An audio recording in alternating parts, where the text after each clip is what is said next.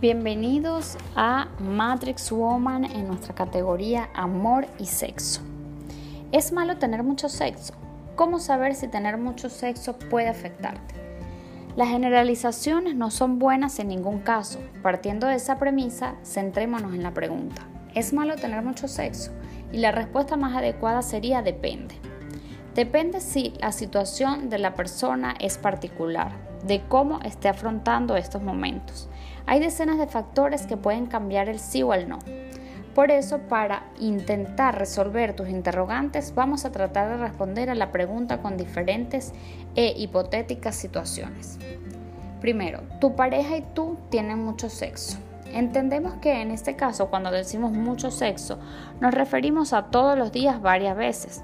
Si esto es así, obviamente la respuesta a la pregunta de si es malo tener mucho sexo sería no, no es malo. Es tu pareja y si tienen tanto sexo es porque perdura la pasión entre ustedes y tienen ganas de hacerlo y de repetir. ¿Qué hay de malo en eso? Disfrútalo. No tienes pareja y tienes mucho sexo. Entendemos que en este supuesto estamos pensando en alguien que no tiene pareja y tiene sexo los fines de semana con gente diferente.